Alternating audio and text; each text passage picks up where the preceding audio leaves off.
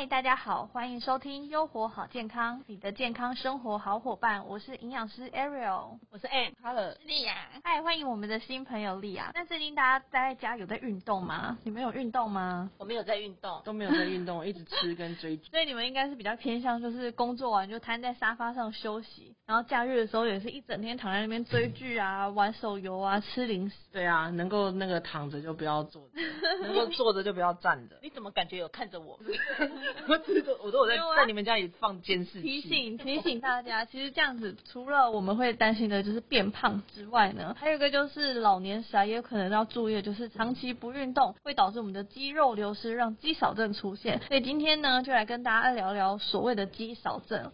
那其实肌少症啊，就跟名称上的字义是差不多，就是跟全身的肌肉有关系。其实包含我们骨骼肌肉的强度啊、质量啊、数量，甚至身体机能的下降。其实哦，一般讲肌少症啊，就是讲就是说肌肉的力量还有体力上的表现。那其实有政府有有讲啊，就是说如果今天年纪到了四十岁啊，那肌肉量会以每十年减少八趴的速度。那七十岁之后呢，每十年就会减少十五趴。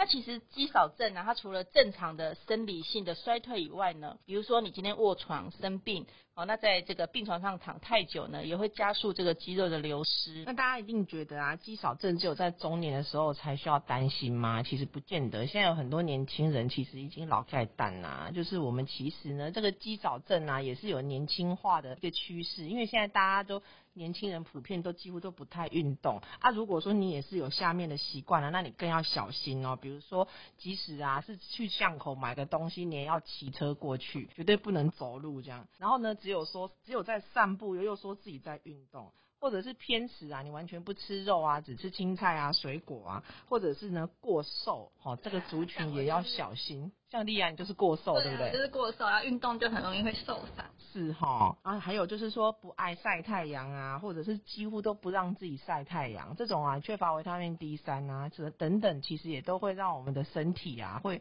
慢慢的这个呃肌肉也会容易流失。接下来是台风季啊，所以我要建议丽亚你要小心一点，你会被台风吹走。躺在床上就好了，肌少症会找上。那其实像我们刚刚都提到，就是瘦弱的人，这边我也要提醒一下，其实像过胖或过重的，其实也要注意，就是会有肌少性肥胖的问题哦。所以其实这是在各个族群都有可能发生呢。那另外呢，就是这边就简单教大家一个检测肌少症风险的一个方法，大家可以把自己的小腿最粗的地方，然后用我们的拇指和食指绕一个圈，如果圈不起来，那表示很好，我们就继续保持。然后呢？之前有人跟我说，如果那个小腿肚比较粗，代表很有钱呢。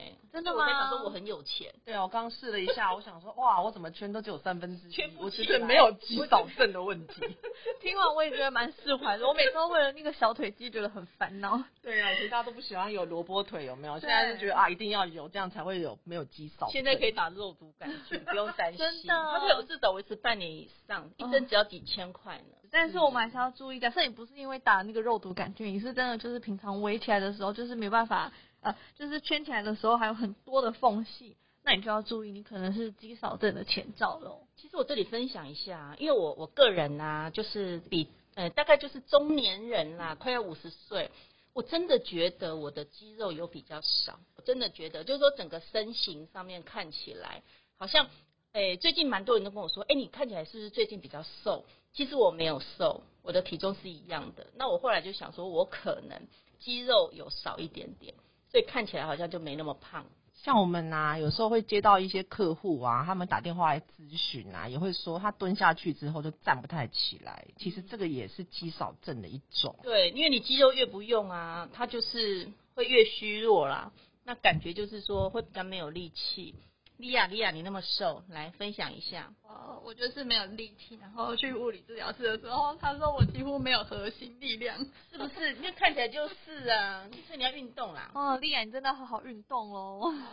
对呀、针对我们现在大家居家期间啊，大家没有办法出去运动，就是可以在自己家里啊做一些简单的一些运动，比如说大家可以上网找一些线上的影片啊，比如说像深蹲啊，或者是坐在椅子上然后抬腿等等，这些其实也都可以训练我们的肌肉。那肌肉有力量的话，我们也会减少一些关节受损的这个问题。所以我这边建议就是说哈，大家不要等到问题发生才要治疗。那目前肌少症其实是没有办法靠药物来改善，那最好的方式就是营养加上运动。所以我们等一下哈，Ariel 来跟我们讲一下，就是说我们可以透过什么样的营养素来补充，让我们的肌肉好可以增加对对可以增加。最重要其实就是蛋白质的补充啊，这边会建议大家，尤其是长者或者是怀孕的妇女，其实我们都建议蛋白质每天的摄取量大概是我们的呃一点二到一点五公斤哦。那再来，除了呃像蛋白质的话，我举例来说好了，像是一些豆制品啊，或者是鱼啊、鸡肉啊，这些都是很好的豆制品来源。那另外呢，就是要多补充维生素 D 跟钙质，因为像维生素 D 就可以帮助我们的钙质吸收。那钙的话呢，我们也可以透过喝牛奶来摄取到，像每天可能可以喝一到一点五杯的牛奶。那希望本集的内容可以帮助到你，然后大家在注意饮食的同时，也一定要搭配运动。那让我们一起好好的训练肌力，预防肌少症的发生。优活好健康，我们下次见，拜拜，拜拜。